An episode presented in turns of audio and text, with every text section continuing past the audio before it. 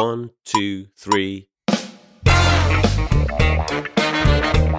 大家好，我们是现实摸鱼。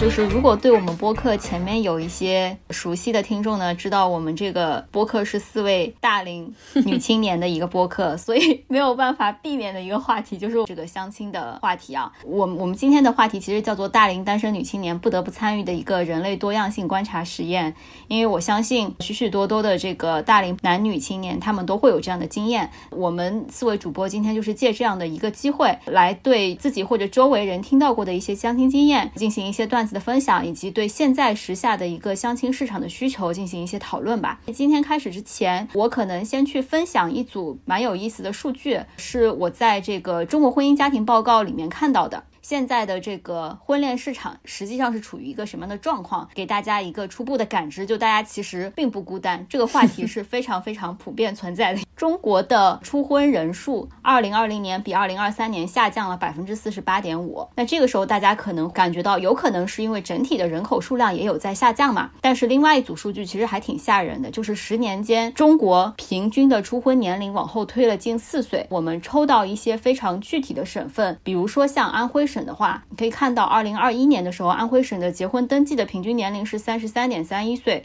那初婚的平均年龄是呃男女都是超过三十岁这样的一个状况。我今天还在开玩笑说，如果说。像安徽或者说江苏这种数据，二零二零年初婚年龄比二零年推迟了六岁或者七岁这样的情况的话，就等于说那些二零一零年没有结婚的人，可能到了将近二零二零年，他们还在这个市场上存在着，没有进行初婚。数据好专业，你的数据是二零二零年最新数据是吗？对，二零二零年的数据没有去更新二一年的一个数据啦，因为这个其实也是别人写好的一个报告啊。然后还有另外一个就是大家一直都知道，就是中国的男女性别比。非常的失调，那反映在这个人口的具体数量上，二零二零年全国总人口中，男性比女性是多三千四百九十万人的，反映在适婚年龄中。男性比女性多一千七百五十二万人。那这里顺便说一下啊，就是国家统计的时候，他把适婚年龄定义成二十到四十周岁。当然，因为我们都在相对比较一线一些的城市嘛，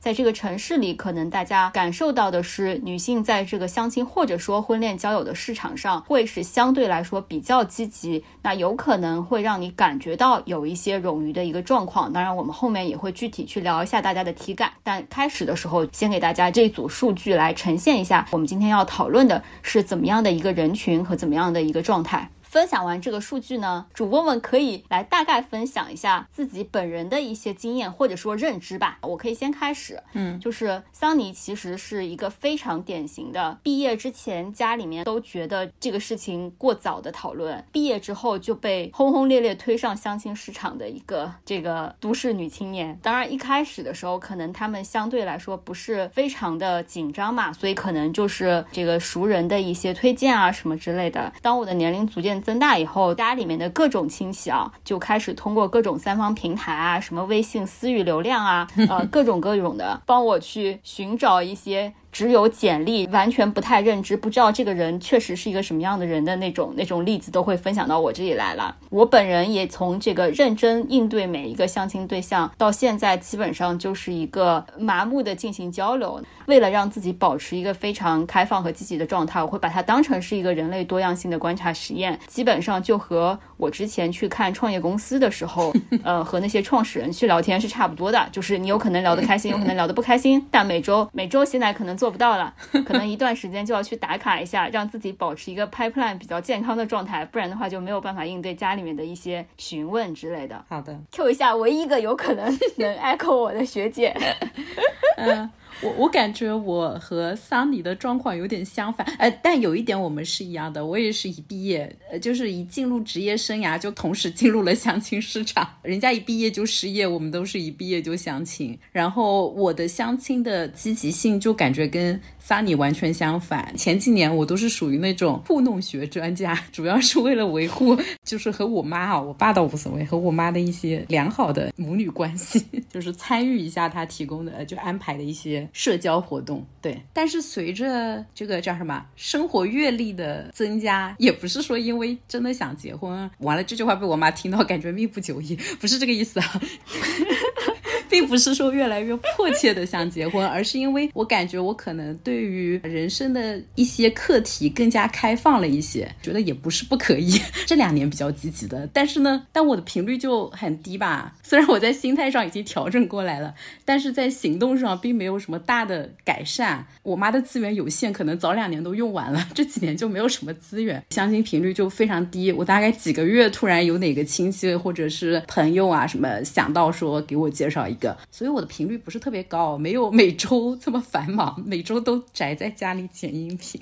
大概就是这样一个情况学。姐为这个播客奉献了太多。就是怎么说呢？剪播客的愉悦程度是取决于大家的录音质量，但是相亲的愉悦程度完全就是取决于一个非常虚无缥缈的运气。还是可以取决于你们约的这个餐厅好不好吃的。哦，我的场所经常都不是餐厅哎，那我我大概的情况就是这样子啊。我我觉得是这样，就刚刚学姐讲到了很多相亲市场上很现实的什么趋势或者考量嘛，然后我我其实还是想说，先定义一下相亲。我觉得相相亲就是如果你跟一个人不是在那种自然的环境下认识，就是可能你先了解了他的资料，不管这个资料是家里人推给你的、朋友推给你的、领导推给你的，先有一个了解对方资料，然后再有点像面试一样的这种环节，我觉得就叫相亲吧。然后我自己的话，我爸妈其实最开始也不是很急，因为我之前工作的地点也一直在变嘛，所以他们就比较放任我，直到我回到杭州吧，我爸妈那个时候才会觉得说，那差不多要积极的去认识人，积极的去认识人的一个渠道就是相亲。我还是有有有一些相亲体验，然后来自不同的一些渠道嘛。啊，我好羡慕你们啊！我今年都没有相亲局啊，应该是因为我我认识的人资源已经枯竭了吧？对，跟我一个状况，可见这个市场是有多艰难。我们俩可以让桑里的资源 匀点给我们，我感觉他过于的充裕。就是我发现我跟学姐 open 到什么程度呢？包括我和我的其他朋友们，就我们的心态已经到了一个非常平和、对，非常积极的状态，就是可以和别人 exchange 这个相亲资源。感觉跟找工作是一个心态的，就是你前面没面上的，我看一看也没关系，只要他不尴尬，我就不尴尬。我现在已经不知道尴尬为何物了。好的，好的，继续继续。好的，然后呃，就像那个 C K 刚才帮我们来梳理一下，是实际上大家一般认为的相亲，就是会有提前一个互相啊、呃，就是会有一个提前交换双方资料的这样的一个阶段，就像面试一样，其实大家是会有一个相亲简历的。然后我的这个简历呢，就会在 我的各种什么亲戚朋友之间，甚至在一些第三方的平台之间去流转。我好想欣赏一下桑尼的相亲大家简历。可以分享一下，就是就像是找工作写简历一样，怎么样去打造一个成功的相亲简历？怎么样的一个就是男方的这个相亲简历会让你更愿意和这个人去聊？这样讲的真的好像面试环节。我才意识到，哦，相亲原来是要简历的呀。现在上幼儿园都要简历，好吧？就是我妈有时候会说让我准备张照片啊，或者几句话，但我其实就一直没有准备嘛。我妈可能就随便坐在我朋友圈里挑一些能见人的照片，随意的讲几句，比如说有房有车，年薪多少万，导致我在相亲市场上非常不受欢迎。为什么就是给人一种，嗯，我不知道，我不知道这个。overqualified？，对我其实一直没有跟我妈核验，她到底报了我年薪多少万。我的妈呀，你妈还报数字啊？对啊，就是某一个圈子的相亲的介绍，就是都是数字。这里我就发现了，虽然说相亲也会有个简历啊，就比如说我可能就是也和你差不多，会是一段话，那你大概写好了，就是家里面就可以到处发一发嘛。但是我发现，虽然相亲的简历和找工作的简历一样重要，但是没有什么特别标准的模板，就是不同地方之间的这个。相亲的简历或者说个人的介绍差别非常的大，哎，嗯，比如说学姐刚才说到的很多点，我其实是完全不会放在我的个人介绍里面的。如果让我自己准备，我一定不会放。但是我可能之前就比较对这件事情比较怠慢，就是我不想准备嘛。那像比如我表哥啊，或者是我妈要给别人一段介绍我的信息，在他们眼里可能会挑的点和我自己想要呈现的就是完全不一样的。我也是，我来讲一下我是怎么解决你的这个 potential overqualified 的这个问题的。嗯你大概知道自己这个简历要流向何方，或者是要去到哪个流量池里面去的时候，你要根据它稍微调整一下。嗯，这样讲的更像找工作了，根据你要投的公司。到底是外企还是什么大厂，还是创业公司来突出自己的特点？就是已经很努力了，非常科学的相亲，依然、嗯我依然没有成功我。突然觉得我不够努力，难怪 难怪你每周可以一次，我一年才一次。没有，我也很久没有每周一次了，这也不是疫情的锅，也是资源枯竭的锅。好的，今天学习一下。还有一个就是我没有故意去做，但是我发现其实大家可能会有这样的一个行为，就是你特别看重的点，或者你期望你换回来的这个简历或者介绍里面能够看到的一些信息，你自然的就会写在自己的信息里面。OK，就比如说，我就是非常在意学历的一个人，嗯，我就非常坦诚的来讲这件事情，就是我我对于什么是不是有房有车、哪里人、长得怎么样都不是很在意，但是我就是很在意学历，就反正也是一种歧视吧。嗯 这个歧视我们应该在前两期节目就能感受出来。对，所以基本上就是我会我会把这个写出来，然后呢，我 judge 我交换回来的信息基本上也是这样子的，就如果你已经给出一个非常详细的关于学历的信息，而对方没有回给你的话，基本上他的学历就是非常垃圾。OK，非常垃圾是什么样的体验呢？就是我曾经收到过大专的简历，喂，你真的，万一听众里有大专的朋友们，怒而取消订阅。这这个我觉得就是桑尼的一个优先级排序了。嗯，对呀、如果我收到一张回复过来，这个男性身高一六零，也没有他回过来告诉我是大专，对你的伤害大是吧？对啊，嗯，那关于简历部分还有什么要传授的经验吗？怎么变成我个人分享局了？我跟你讲，我全是失败的经验。因为我没有简历，我很想学习一下简历要怎么做。我我甚至就是非常肤浅的觉得女生的相亲简历是不是只要照片好看就可以了？我个人的其他的任何优点都会成为一个缺点。这感觉凡尔赛了起来。像桑尼说那个简历，我觉得更多就是你的那个介绍人是怎么对外介绍你的嘛。然后有的时候这种东西也不是很标准化的，就基本上都是按照这个介绍人对你的认知，他可能随便写一写。我觉得对我来说，其实是有一些真正比较关心的问题，都还是要见面去问的，见面去进行社会学调研。至于你说简历上，我觉得现在好像挺约定俗成的，就是要发照片，有一些最基本的，比方说年龄、户籍、学历，然后还有什么工作。身高，身高我觉得都没有，就可能前面哦这、这几个就差不多了。男生没有的一定是没有到一七零，女生没有身高的可能是过高。因为有的时候是这样的，就比方说，如果你的朋友就跟你讲，他就直接说我有一个朋友，然后就发一张照片，就对，就会很简单。那你们会有这种就是 show stopper 吗？就是当你看到男方嘉宾的某某一条信息的时候，采访一下大家，就是会特别喜欢还是特别不喜欢？他说的就不行的，特别不喜欢，就你看到你基本上就不给他机会。我觉得我应该也是看学历吧，对，就是 我要暴露我的肤浅了，我应该就是照片，地域歧视，我是照片啊，我就是相貌歧视。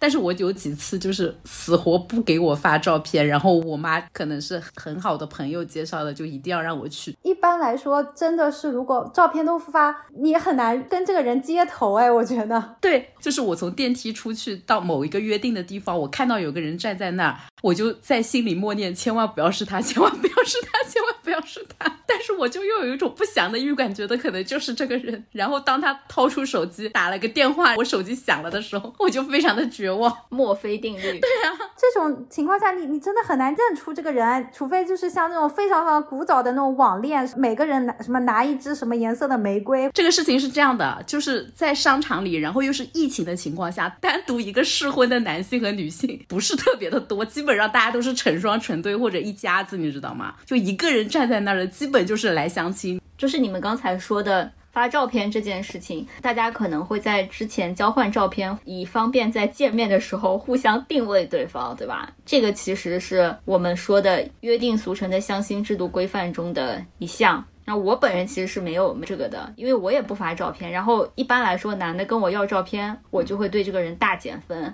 我觉得这个是这样的，就是你个人风格，因为我觉得相亲是认识人的一个渠道嘛。那既然就是已经选择了这个渠道，其实他的确是把很多东西是前置的。我之前看那个复旦大学那个呃社会学系有个教授叫沈一斐嘛，他讲说相亲这件事情就是把以前人可能先谈了一段恋爱，然后再去考察是不是门当户对。像刚刚像你讲的，有没有一些你的优先级排序啊？你能接受的条件，不能接受的条件。然后相亲其实就是把这个过程前置了，就等于你就确认一些你不能接受的条件是什么嘛。所以对我来说，我会觉得就是发一下照片很 OK。我我是不喜欢在微信上聊的，我基本上就是别人对给我介绍，我就直接见面，这种会很高效，以一个很高效的在 在看这件事情。我今天学会了，我觉得我可能前面那么多无疾而终，就见了一面就没有下文的，就是因为我没有明确自己的，就你们说的那种完全不能接受的点。如果我真的就是有一些长相是完全不能接受的，我就应该每个都要照片。我觉得还是要给自己设一个底线的，就不怕碰到一些男性照片嘛。呃，男生啊，他 P 都懒得 P。男生对他的相貌是真的没有焦虑的，很少人会觉得他这张照片发下来是真的丑。普信，他觉得都 OK。哎，我真的很羡慕他们的自信。上次想选一张公牌的照片，我每次都要选半天。就我觉得女生有时候缺乏一些这种自信。嗯，我感觉我们聊的过程中有一个人已经掉线了。就刚才那个 topic 吧，对方的什么特征是你看到就绝对不会去的？那个胖子，看照片是个胖子。七仔，give me five，我也是。我也不是看脸，就是胖子，感觉很那啥。那你们让他们发那个什么 BMI 指数给你？我跟你讲，胖子这个定义啦，看身高体重是看不出来的，因为有些人体重啦不是很重，但是就特别的圆润。对，看起来很胖。就这个东西一定要看照片，当然不能，千万不能是十年前的照片。我也收到过那种照片，看起来都有噪点了，感觉历史的痕迹。但是我我照片也是那种什么天真蓝拍的，所以我就就是我觉得其他也没有办法，没法作为评估。我最近也从天真蓝拍了一张，我是因为工作需要拍的，然后我一般相亲就顺便用啊，不要误会啊。我就是为了相亲去拍的。天真蓝应该开发相亲照这个 category，你知道吗？他现在没有这个服务。那个个人印象照不就可以当相亲照吗？对啊，他们不是有什么什么。什么主题照、主题照的，嗯，可是我觉得天真蓝的个人个人印象照，他的那个风格有很多非常不适合相亲的风格，个人风格过于强烈。啥样子的是适合相亲的照片？我也想说什么叫相亲的风格？我我觉得发照片只是两个人能够顺利的见面的时候接一个号，就其实还是要看线下的呀。那我们发的照片啦，有可能达不到街头的效果，认不出来，和本人毫无关系。我觉得是一个 personal statement，就是你可能选的某一风格的照片和你大概长什么样子，但是你选的照片一定是从你的视角，而且大部分是从女性视角觉得好看的照片，嗯，很多从男性视角并不一定会能欣赏这种美的，嗯，是，所以你是觉得天真蓝的太个性了是吧？就不一定是男性喜欢的风格，是这个意思吗？对，因为挑照片的时候，我和我爸妈挑的照片。完全不是一类照片的，有道理。好呀，那既然已经聊到这一趴了，我想把呃下一个话题，就是那些约定俗成的相亲制度规范与合理性讨论拉到上面来聊啊。就是刚才已经聊过，大家默认在之前的交流过程中可能会分享一些照片，这个照片的作用，一个是帮助一些 有这个相貌需求的人 提前排除掉一些根本就不想浪费机会的，还有呢，就像是 C K 说的，可能只是一个接头的作用而已。那各位主播有没有就是好像是有一些在相亲中默认的一些规则，然后你也不知道是别人告诉你的还是怎么也自己就总结出来了，但是仔细一想可能又不是非常合理的呢？不是非常平权，也不一定是平权或者不平权啦。我觉得当然平权有有两方面不是非常平权的一个讨论啊。嗯，就是我其实不是非常喜欢相亲这件事情，我觉得相亲在我这里基本上成功概率为零的一个原因就是好像相亲就是。如果你觉得这个人还不错，嗯，你再去见他个两三次，还继续约下去的话。双方和他们的家长和中间人就会觉得，嗯，你们两个有戏，然后有可能其实就默认是某种确定的关系了，嗯。但我和别人交往的过程中，两三次最多就只能确定这个人能不能做朋友，对吧？嗯。我们进行的一些活动可能都是比较局限性的，可能三次见面有两次在吃饭，前面交换了一些基础信息。完全没有办法让我做一个是否能跟他进一步关系的这个判断，所以就一定会完蛋掉。因为到了第三次，我就会觉得啊，没有到可以做那个判断的程度，然后家里面就各种来问，那我就说那就算了呀。是的，这一点也是我好像黄了很多的原因。有有一些，不管是介绍人还是男方，就觉得可能接触了几次之后，他就默认是可以见父母，或者是春节要带回家，或者要上门的结婚。对我现在很怕春节前相亲，你知道吗？特别是相到一些老家的人。对对对，是。哎，但是这个也是。会变的，因为我以前默认是觉得要认识一年以上，我才会考虑说更进一步的关系嘛。但我现在已经越来越觉得，好像一年不一年也不重要了。就以我这种慢热的性子和我们这种就是你知道都市相亲的频率跟形式啊，你真的有时候一年也认识不了这个人到什么程度的，甚至还不如就是认认真真的跟他出去旅游一次 之类的，就是这种循规蹈矩的这种相亲，每周见一次，然后偶尔微信上聊一聊，聊一个月和聊一年。我对这个人的认知程度是一样的，这也是我可能一直没有破局成功的原因。讲讲到这里，我就想说一下，你们知不知道有一个叫《纽约时报三十六问》的？不知道，求科普。大家说那个相亲中怎么去认识人，或者说怎么去加深了解嘛？这个其实就是有点像社会学，也是要做社会学访谈，然后有一些各方面的问题，你可能要去通过问问题去去互相交换大家对一些事情的想法嘛。所以就是《纽约时报》曾经出过一个三十六问的，就如果两个人就是回答一下这三十六问的问题，能够更深层的了解彼此的一些价值观啊、三观啊。当然，这三十六问也并不一定说就是很机械的，你你一定要在相亲的时候问。在于就是看大家的话题有有没有一些话题可以聊，然后要不要去深入的聊一些关于一些什么成长经历啊，对于一些事情的看法啊，或者是呃未来的一些规划这种。那个三十六问里面有哪些啊？能举一两个例子吗？就比方说，如果给你一个机会跟世界上任何一个人午餐，你会希望跟谁午餐啊？完了，好像面试题，会显示出我非常的浅薄。不会有一个问题是你最近看的一本书是什么吧？可能也有吧，我我忘了。小蘑菇，超新星纪元薛姐，这个是我们之前转岗的时候，大老板很喜欢问的一个问题。天哪！那要回答什么书会显得自己比较正常？道德经 是这样的，就是他有些问题嘛，比方说什么对你来说怎样才算是完美的一天啊？上一次唱歌给自己听是什么时候？唱歌给别人听又是什么时候？就我现在只是在念这个问题啊。然后比方说你的人生中最感恩的事是什么？你人生中最大的成就是什么？友情中你最重视哪个部分？你最珍贵的回忆是什么？你最糟糕的回忆是什么？它只是一个工具，就是一个了解人的工具。了解了解，互相问问题真的很像做社会学访谈一样，其实也只是了解人的一个方式。然后。有的时候，就像学姐讲的，去旅游，或者说一起做一些事情啊，可能也是能够对一个人能够有有有所认知的。也有很多很多的这种网上列出来可以一起去做什么，比方说什么一起去爬个山，一起去做个手工，一起去之类的。但我觉得，就是 C K 老师提的这个东西啊，要做两个准备工作，就是第一，你要先认识自己，对吧？就这些问题，我问我，我自己都没有想好。第二，就像学姐其实刚才说的，你是其实需要明确你期望对方是一个什么样的人，然后你在那个过程中，你不断的去对比，你说啊，他是不是符合我的期待？但我觉得我好像从来没有过这种思考，就我我的期待是说，在和人的交往过程中，自然而然呢。是不是还是太天真了？就是你会觉得你有可能足够幸运，或者说你一定会碰到一个人，在正常的交往过程中，你会喜欢他，或者是你觉得你们让你有心动的感觉，是不是？怎么被你讲的就邪了起来？好像我就开始否定自己。那我觉得，首先也是你要知道你自己喜欢的是什么样的人，就是你可能还是要有个概念，就是你觉得什么样的人是适合你的。我和 Sunny 的问题就在于我没有办法回答这个问题。就所有人问我说你的条件是什么的时候，我会发现我可以讲，但真的跟这个条件完全匹配的人给到我，我不一定 OK 的。就是我不知道，长得帅，长得帅，我是 OK 啊，有钱。说真的，长得又帅又有钱，谁不 OK 呀？就是叫什么来着？有有一句名言嘛，就是说自我这个东西是是不可见的嘛，就是大家就是你要撞上一些别的什么东西反弹回来才会了解嘛。所以就是你跟别人谈话，你跟别人沟通啊，其实也是有点像撞上什么，然后反弹回来，你自己就会有判断嘛。我越来越知道自己不喜欢什么了，但我还是不知道自己喜欢什么。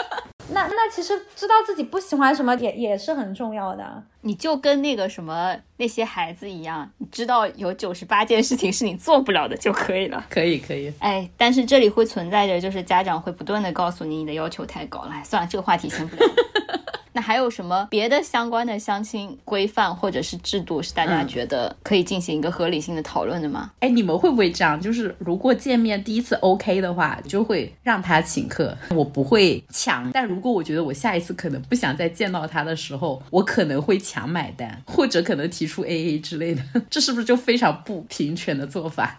我也是这样的，我不知道是谁给我灌输了一个这样的思维，我也不知道男生是怎么来解读这个东西，就是好像还会会有一个默认的是，如果两个人相处的还比较愉快，你在准备好进入下一个阶段，或者是尝试去进入下一个阶段的时候，那就应该是男生来买单。啊，那我觉得不是，就不一定完全是这样。就比方说一人买一次啊，这种也可以的呀，轮轮流买嘛。我遇到过有一次是那个男生把钱付了，然后回头把我拒了的，后来我就随缘了，谁谁顺手谁付。啊 但男生也不可能说啊，我觉得我不 OK，所以我要 跟你 AA 吗？不然你来付吧。学姐这里说的应该更多的就是从女生这个层面，就如果、呃说我来付或者我我们 A A 吧，就是女生释放的一个信号就是信号，告诉这个男的说你没戏了。感觉我又在讲一些很不正确的话。我我真的是这样，就是像我或者说我们平时可能都是非常叫嚣平权的人啊，嗯但是在相亲这件事情上，我就非常的不平权。嗯，反省一下你自己吧。我非常愉快的接受了第一次应该是男生来买单，就是如果是你来我往的话，那么应该也是男生相对来说会多买一点，或者说他至少应该要体现这样的一个态度，嗯，不然的话就过分生疏和客气了。了解。就是我来 comment 一下，我就觉得，不管是说刚刚讲的相亲，可能好像就默认为以结婚为目的嘛，但是就是说这个时间进度啊，包括说这个买单方式啊，我觉得这些都是可以协商的，这些都是在于你你要知道你自己希望是怎么样的相处模式，然后你可能就要找到一个跟你对这个认知相一致的人就好了。我觉得没有说什么是正确，什么是错误的。就比方说，如果你觉得可以三个月结婚，他也觉得可以三个月结婚，那其实就很好啊，就是大家可能就 perfect match 啊。但如果两方想法不一致的时候，可能就是看看能不能沟通达成一个一致。本身相处模式就没有对或错，然后以及就是说买单这件事情，如果两方都觉得就是男生多买一点就好了，我觉得也 OK 啊，不存在什么平权不平权嘛。因为呃讲的政治不正确一点，很多时候真正进入到婚姻生活中，就是还是要去协商到底大家的这个模式是什么。那可能就是真的有些人是男生会负责以出钱为多，女生负责以照顾家庭、以以生小孩，做做这种付出为多。我觉得这种就是你要沟通的呀。有有些的时候有些女的就是又出钱又生小孩，对不对？对 是，那可能我跟萨莉还是想找有钱人。完了，给萨尼盖章了。我没有啊，我不跟你绑定啊。我要挑战 CK 刚才的一个说法，就是我非常不喜欢相亲就是奔着结婚为目的去的这样的一个事情啊。但是我觉得像我这样的人，在这个市场上应该是被唾弃的。你就是耍流氓。呃、l e t let me clarify，就我觉得不是说以结婚为目的啊，就是相亲是以找到一个长期稳定的一个关系为目的，有一段长久的 relationship。当然，这个 relationship 可以不要领证，可以不结婚，找一个人生伴侣嘛，找一个 life partner 嘛，就是以这个为目的。可以找一个叫什么互助养老的伙伴，这样是不是可以不用限制性别？完了，我越讲越危险。对对，就是我觉得大家既然来相亲，肯定不是说想要游戏人间吧，也可以啊。不不同人不一样。对对。还有什么那个约定俗成的？比如说相亲地点，是不是默认第一次就是吃饭？你们有没有第一次是比如喝咖啡，不约饭点？别人跟我说，其实比较合适的是第一次是约咖啡，如果觉得对方还不错，他们就会继续约饭。哦，OK，但是我没有在践行这样的一个制度，因为喝一杯咖啡也太累了，吃个饭我还能吃到一顿好的。我一般就是把我餐厅拔草和相亲这两件事情结合起来，OK 让自己快乐一些。啊，所以地点都是你提供的。我会诱导，你们觉得第一次聊什么话题会觉得特别离谱啊？我真的不知道，我我曾经聊过买房，算离谱吗？要视对方的经济实力。我一般看心情的，想聊什么聊什么。我也是随机的，但我一般会引导就是聊对方多一点，因为我也不想聊自己。我觉得我经常把相亲局搞得跟就是同事聚会啊或者朋友聚会一样，就是我有一个包袱，就是不能让场子冷下来，就不能让话落地。不管喜不喜欢，我经常就会搞得氛围很热烈，就会非常热情的来接梗，对，然后让他产生一种错觉，就是你好像很喜欢他，对吧？我不知道他有没有这个错觉，反正我至少会聊得很开心。事后可能就没有下文，也有可能他没有下文，或者我没有下文了。但我可能尽量礼貌的，不会在特别在聊天中体现出我喜欢或不喜欢。我也是，但我觉得我们这个节目的受众，如果是有一些男的来听，是不是能吸取一些经验？我也不知道。但是我确实也和你比较像，就聊得热烈，不代表你受欢迎，是吧？对的，我也会聊得很热烈，不管是出于礼貌，还是出于我的聊天技巧。还是出于一些基本的素养，对不对？那你还是让自己吃饭吃得更开心一点，大家愉快的再见。嗯，那我表现出我对这个人有没有兴趣，我我有可能就是会，你就是回来之后，下一次是不是我起头来聊天，来放出这个暗号？那是不是也默认就是说，初次见面之后，一定是男生会主动约第二次，就说明 OK。然后女生不管喜不喜欢，绝对不会主动约。我不会啊，我喜欢的就会约第二次啊。哦，OK。我我就一直觉得相亲没有什么约定俗成的概念，我觉得除了就是。最开始的流程就是有相同认识的人，中间人给一个机会。那至于要怎么见、怎么聊，都是要去沟通的。就是有些问题迟早都要面对的。比方说，你长远的要跟一个人建立关系，跟一个人共同去面对社会的一些问题，那必然有很多的沟通协商。所以相亲这个过程其实也就是在沟通协商。可是我前几次根本不想跟他沟通和协商啊，就我们就呈现自己的一个状态。可以啊，就你你你做你自己，他做他自己，然后一看。大家是都做自己的状态是不是差不多？对，或者说大家的一些想法是不是差不多？这都可以。我对，呃，我我下面想聊一下，就是因为相亲或者说更广一点的婚恋的需求，甚至有一些 mix 的这种交友的需求带来的新的商业模式。从最早可能大家比较认知的这个什么世纪佳缘啊、百合网啊、真爱网之类的，到传统一点的，就是家长更多会参与的线下的相亲角，或者是会让我们去参与的这种 线下相亲活动，到 date 的这些 app，其实在国内现在也是欣欣向荣的嘛。包括还有很多公众号、小程序在做类似的事情，有很多年轻人在这个市场上进行创业的。呃，大家对这一块有什么想分享的吗？就是。从你们的角度来看的话，你们会觉得哪些模式可能更吸引你？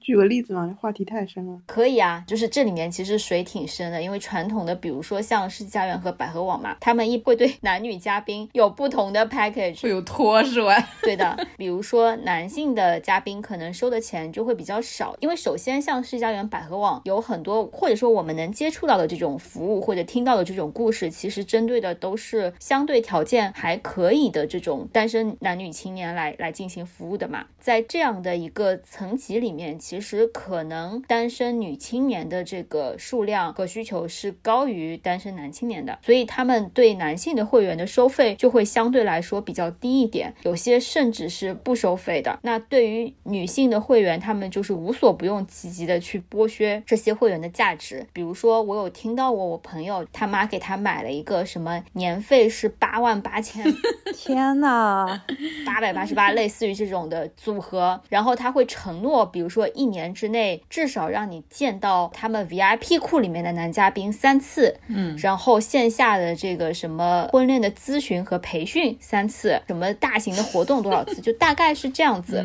然后呢，他会拿出一些 sample 的男嘉宾的资料来给你看，让你在现场的时候就吸引到这个女性会员和他们的家长嘛。然后他们拿出来的那些资料库里的男嘉宾，就真的是长得又帅又有钱，然后就什么都很好，就是就跟纸片人一样。这是不是有个词儿叫什么婚托还是什么的？对他们有一些男嘉宾是单身的啦，但是他们是收钱来完成这些指标的。每周会见多少个女嘉宾，他们就会拒掉。当然，这些男嘉宾他们也不妨碍说你们真的是命中注定，然后你就王八看绿豆就是看对眼了，然后他也会从这个市场中抽身而出，还是有这种机会的嘛。但只是说我我觉得整体这件事情实在是太离谱了。我当时听到就觉得哇，这个商业模式我是绝对不要参与。进去的是这个也是我很不喜欢世纪佳缘的一个原因。我也听说了很多这种故事，当然也有人跟我说，就是他们有认识的人，就是真的在上面介绍到合适的对象，但主要还是因为我太抠了吧，我好像第一次被他们推荐要办多少的会员的时候，我就拒绝了。现在啊，我还会时不时接到 世纪佳缘或者百合网打过来的电话，问我现在找到对象没有，扎心。你就说你找到了呀，我一般都是这样的，接到这个电话我就找到了，接到什么移民的电话我就已经移民了，接到学英语的电话就是我已经在当英语老师了。他问我房子买不买，我就说我已经买好了，他就会问我卖不卖，那我也不知该怎么说。还有很离谱的，就是问我什么孩子要不要去学英语的，我实在是不知该怎么回答。我我这样吧，我把刚才我说的几类可能就。再给各位做一下一些简单的科普嘛，一个是传统的这种相亲的平台，他们还做这种什么全生命周期的婚恋服务，你知道吗？因为他只只做相亲，可能赚的钱不太多。我感觉像是不是有阿里的高 P 进去了？就听到全生命周期这几个词，我就已经 PTSD 了。他们是被复兴那个收购了的，就是全生命周期的，就是先在相亲这里收割你一波，然后再在办婚礼啊、婚嫁这个市场的时候再收购一波，为广大男女青年打造从交友相亲到结婚生子的一条龙增值服务。妈呀，还有丧葬服务吗？请问？另外一个就是现在可能更多一些年轻化一些，然后 light 一些的这种线上的平台或者是 date 的这些 app，那他们有一个特点呢，就是他们会针对一些比较细分的社群去做这样的一个小的平台，因为他们已经不可能去抢占像是百合网、世家园这样的这种市占率了嘛。那它小众到什么程度呢？就是比如说大家知道 blue 的。众所周知的，我不知道啊，就众所周知的是 gay 的一个交友软件啊，然后还有挺多是这种什么高校联盟之间，还有海归的这种什么交友的平台和公众号。那这种东西，他们通常会提前做一些准入门槛的筛选嘛，就是让你保证你进入到的这个群体不至于下限非常低。你进入到某个特定的这种社群里面以后，它可能跟你相对来说，因为它比较小，你的匹配准确度可能会高。一点，它线上的一个活动的话，有很多其实是利用大家的一个碎片的时间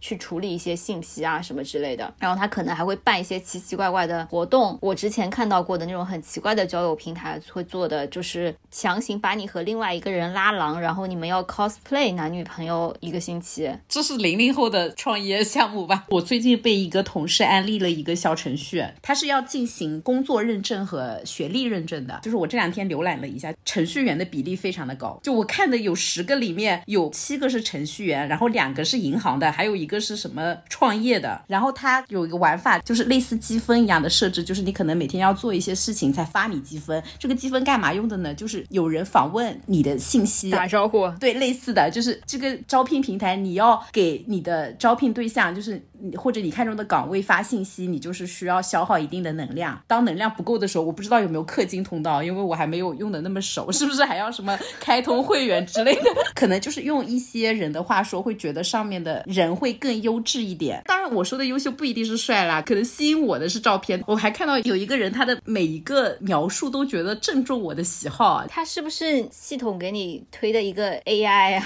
我不知道，就是根据你的个人偏好做了一个虚假的人。他就是居然还是双胞胎，你知道吗？就是我们看棒球英豪的人不是非常喜欢双胞胎吗？神经，双胞胎是可以，比如说我们两个一人选一个，联系一下。双胞胎这种喜好是开玩笑的。脸，学姐喜好就是脸。我没有完成学历认证，我没有办法跟他们打招呼。然后另外还有一个 app 是，也是我一个九五后的同事里面的小学弟跟我讲的嘛，说他们现在年轻人都用那个 Soul，就在那个明星大侦探里天天打广告的，不开心就来 Soul。啊！我以为 Soul 只是社交平台，但是后来他们跟我说，其实这个就是他们的相亲平台或者约炮平台嘛，我不知道是约炮平台，是就是当年的那些什么探探啊什么，是吗？我还以为只是一个普通的，就是像极客一样的这种社交平台。我有下来看过，它就是让你填一些兴趣爱好啊什么什么的，但是我很快就失去了耐心，它好像填的东西太多了，相当于没有走完流程我就放弃了。越细分的这种市场啊，它让你输入的信息也越多，真的。我觉得 Soul 就是交友平台。还有很多 I P A P P，你走着走着就走向一些很歪的方向。就比如说探探和 Soul，在我这里就是一个定位的。当年微信还可以摇一摇什么周边的人的时候，其实也往这个歪的方向发展。当然后来微信也不知道是不是关了，或者没有怎么再用了吧。哦，你刚才讲完这个，然后我可以再补一下嘛。第三类就是这种线下的相亲角，like 人民广场、鲁迅公园，周六周日下午有一群人撑着雨伞，上面贴了跟卖猪肉一样的贴满个人简历，然后接受来此观光的家长和路人的对你的这个大型 PUA 和价值判定。然后还有一些线下相亲活动嘛，就是上一次其实 Q 到过，我说可以和你们分享分享的。我一共就参加过两次，两次都非常离谱。嗯，第一次呢，就是一圈男嘉宾，一圈女嘉宾，然后可能按顺时针，然后因为人太多，可能有二十个人差不多吧，可能每人就是交流只有八分钟，然后时间到了就会转到下一圈去嘛。你因为你就一段破自我介绍，你讲个二十遍，你也已经快要疯了，你就不知道自己为什么会坐在这里。嗯，更不用说你还要想跟这个人能聊一些什么样的事情了。你如果运气比较好，在前三五个人能聊到跟你聊得来的人还可以。就跟什么熊大捡西瓜一样，就是让你去挑一个最合适的西瓜，你也在那边捡捡挑挑，你都疯掉了。到后面我都不记得谁是谁了，嗯，但是非常非常累，我就不知道这个活动的意义是什么。但是那个活动里面是我第一次感受到，哇，原来将近零零年的那些小男生，嗯，他们也会在这种活动里面来出现。零零年啊，对的，吓到我了。蛮吓人的。为什么呢？我不知道是托还是怎么样。那他也得找零零年小女生呀。如果没有的话，他们为什么来参加呢？那人家不想努力了，不行吗？那个小男生是拼多多的，哦，然后我还跟他聊了聊拼多多一些业务上面的事情，你去做专家访谈啊。免费专家访谈。然后还有一次更吓人。是一个什么大姐在社区里面，就在我们的这个居委会里面发的一个什么活动吧？她是一个外面的人，然后通过我们居委会这边来发的一个活动，然后在这个边上的那个大姐，她其实认为做这件事情是给自己积善缘啦，就是她很热衷于去做红娘这件事情。但是呢，她这个活动就有植入，你知道吗？植入什么？第一个环节是相亲，第二个环节是大家一起来学习，类似于。不是，就是什么如何提升自己，如何广结善缘，如何把爱传递出去，就是跟邪教活动一样的，也不是一个真的是个教，就他有自己一套这个行事处事的这种理论的东西，嗯然后还结合了什么瑜伽什么在里面。你 知道原力吗？我的妈！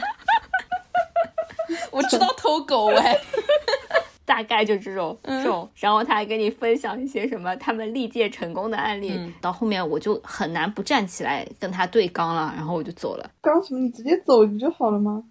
对 萨里就是那种 一定要当面怼回去。就是你刚才讲到社区那个，我就想到之前我有一个同事还好心说他买的那个房子就是挺好的那个，说他们有个业主群，就是说专门要把单身的人拉进来，说让我进去就是可以认识很好的对象。我说那我不是骗子吧？人家都说了要求业主去了。结婚了不就你也是业主了？你知道我们小区有什么群吗？有海尔卡萨蒂冰箱群。什么鬼？我觉得私域流量真是一个很可怕的东西。嗯、是，感觉这个也是一个方向了，就是你你们有共同的一个购买某些物品的，尤其是一些比较大件的东西，其实是体现就是你的经济水位在哪里，还有包括你的审美和你的生活方式嘛。那我刚才分享了这么多相亲的渠道和商业模式，嗯、我要强行 Q 七仔，这些有哪些是你觉得有前有前途的吗？我觉得都挺有前途的，就听不出好坏来啊，都差不多，因为明显把圈层都分开了，有的是根据产品定义的那个分层用户群，有的是由于 APP 的那个调性，然后产生的用户的年龄段的分层啊，所以你很难去评估啊，你得测算一下，比如说市场空间啊，还有什么用户粘性这种东西。听到现在这些资料还太假了哦，很难评断。就七仔觉得没有什么让他觉得眼前一亮的东西，都差不多。嗯、对他还需要一些冷冰冰的数字，比如说什么日活用户啊。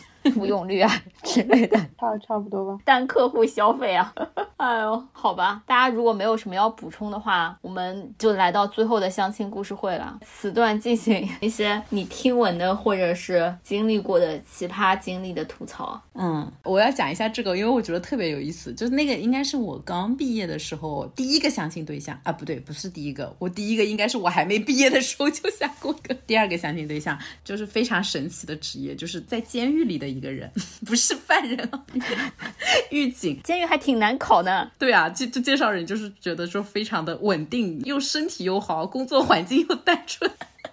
又是铁饭碗。这个介绍的重点是说，他的爸爸是村里的村长。然后这个人从一开始我就有点抗拒的原因，是因为在他加我联系方式之前，他的爸爸就打电话给了我妈妈，进行了家长之间的交流，问了一些，比如问我妈什么退休了没有啊，就是退休工资多少之类的话题。我当时其实就有点恼火，然后当时都不准备见了的，甚至我觉得他问完之后，像我们家的这个家境，他应该不会再找我了的。但但后面不知道为什么，就是还是加了我的方式约出来嘛。因为有房有车吧。我那时候刚毕业，一穷二白，就是约了。我也觉得反正周末没事干，我也就是偶尔就见了几次。约见面就是可能他要从很远的地方开过来，非常麻烦。然后有时候会提议说让我过去找他，这样我每次就拒绝。我说我工作太忙了，很累。因为我刚进公司，可能也加班比较多嘛，我就经常就拒绝这件事提议。就说我说要么这周就不见面了，可能我也确实比较自私。然后我就收到了他爸发过来的一条短信，建议我换个工作，然后还把要换的工作岗位候选列给了我，说某某某某学校在应聘什么类似，就是像大学里面的那个职工岗嘛，行政。对对对，类似的，说什么说说我是硕士学历可以满足条件，让我报名。我收到这个短信之后，立马截图发给那个男生说，我觉得我们不合适，就把他拒掉了。天哪，你还加了他爸爸，你真是个好人。短信发给我的。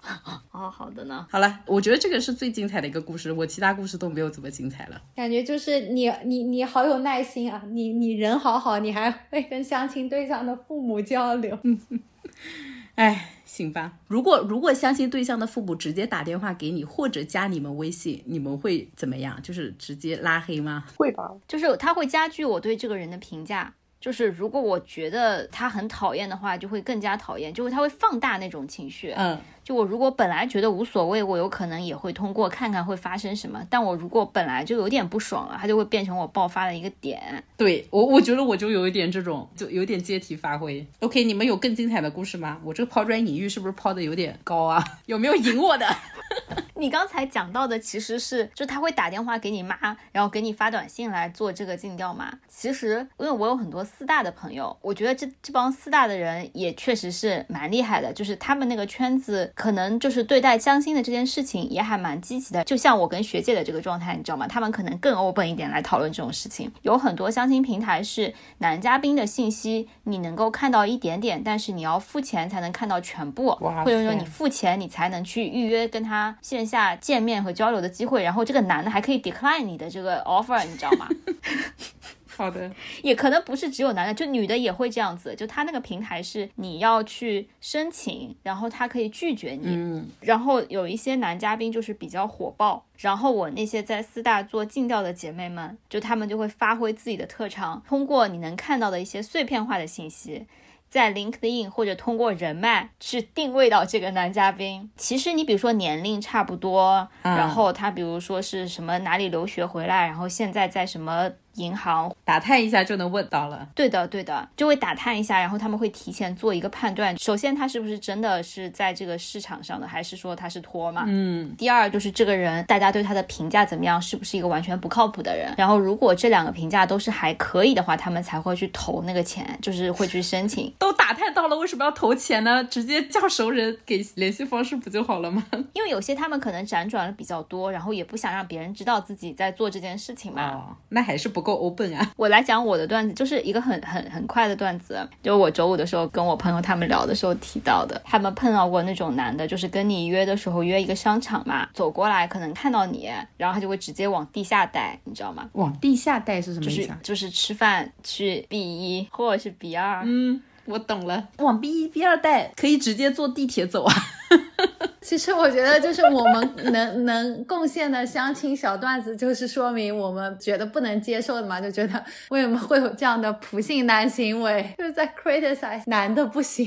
我刚才说的不是男的不行，我刚才说有的父母就是手伸太长了嘛，对吧？对，但这个真的也是就是没办法，因为你最后还是要跟他父母相处嘛。对，嗯，我我可以贡献一个吧，就是我觉得就是大家真的是不管做什么，就是一定要重视一下大家双方的感受，不能。单方面感觉良好。我有一次相亲，然后就真的非常神奇，就收到一个短信，就是其实那个相亲，我觉得我整体我表现的就兴趣缺缺，因为我我就是很做自己的那种人。如果我没有兴趣的话，我觉得我就不会积极地画的。我我并不会像桑尼跟学姐一样说要把这个绘画很好的这个进行下去。然后完了之后，就是我收到一条短信，就是啊微信嘛，就是那个男的给我发，那个男生给我发，他说我觉得你不上也不下。刚刚好，就说就是觉得你这这条短信印象非常深刻，大家可能会觉得说你条件既不是那种很好的，又不是那种很差的，我就震惊了，我就觉那你怎么得，回他？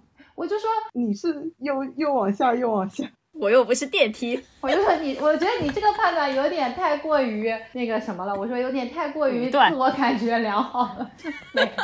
对，我就回哦，你还回哦，你要删了，直接让他失去你这个微信好友。我跟你讲，你你告诉人家说你你觉得不合适嘛，然后一般他自己就会删你的，对。哎，所以你们之前相过黄调的人都删掉了吗？我不删，我也不删，哎我都不删，我甚至会在他们结婚的朋友圈下面送上真诚的祝福。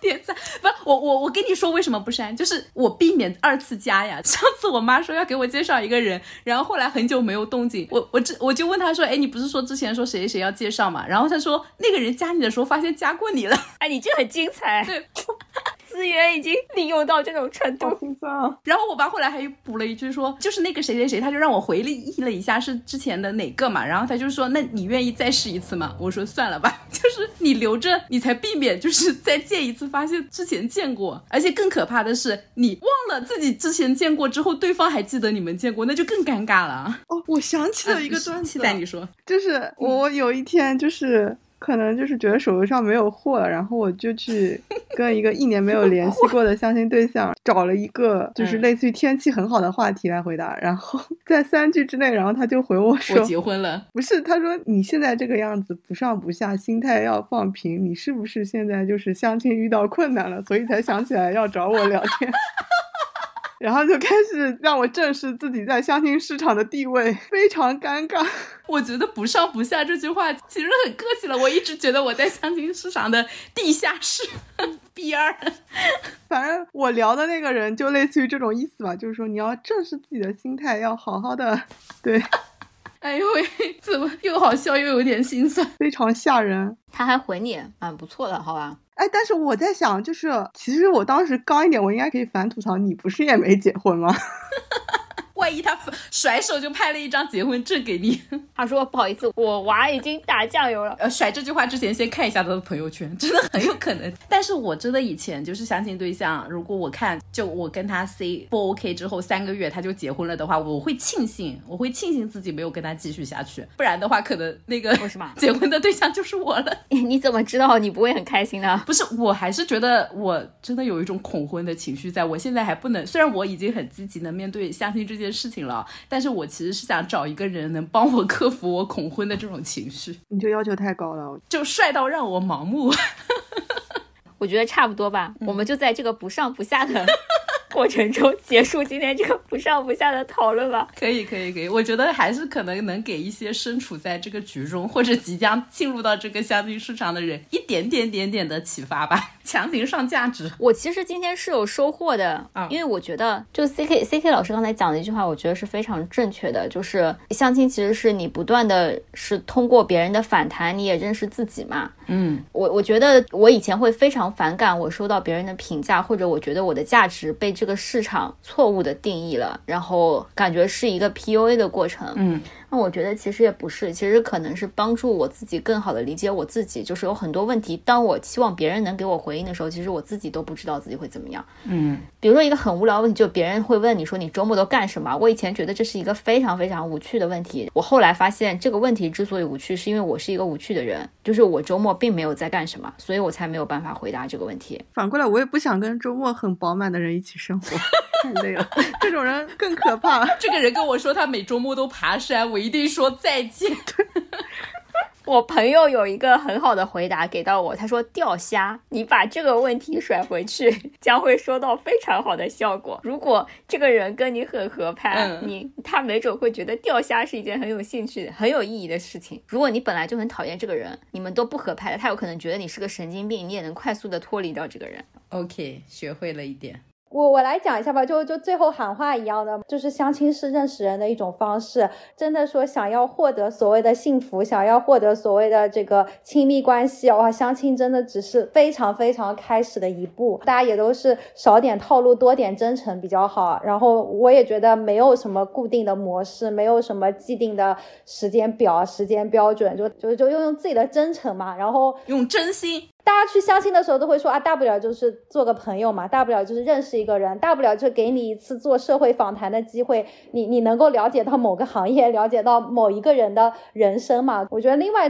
关于相亲那个社会学真的是有挺多的研究课题的，有有几个老师挺有名的嘛，像那个复旦大学的沈亦斐啊、梁永安啊，就是他们也都会讲很多的一些这个言论，就是说，因为现在年轻人真的是工作压力大，尤其大城市的年轻人，就是能认识人已经很不容易了。的确是大家离开了校园一个环境里面，很难认识一些人，很难去拓宽自己的。希望大家保持一个开放的心态吧。就不管大家对于亲密关系是什么诉求，对于自己的人生有什么样的一个规划，不是每个人都要结婚，也不是每个人都要有亲密关系。但是如果大家有有有有自己的一些选择性偏好的话，那那还是可以多去试一试，或者说多多多去做一些努力吧，就是这样子。我反正真的在调整我的心态，就是我现在越来越 open，对这件事情就是我越来越持一个积极的态度。我也要安利一本书了，怎么这次轮到我了？就是那本书书名非常的鸡汤的那个什么高效能人士的七个习惯，我觉得它里面有一个观点很打动我。这不职场经典书籍，像是成功学系列的书，对，非常像成功学。但我觉得有机会可以找跟你们聊一下。它里面有一点很打动我的，就是它工作、生活或者家庭各种，其实都是你人生的一个课题方向。这本书跟那个什么。被讨厌的勇气里面讲的一些观点是重合的，就是婚姻和家庭其实也是一个课题方向。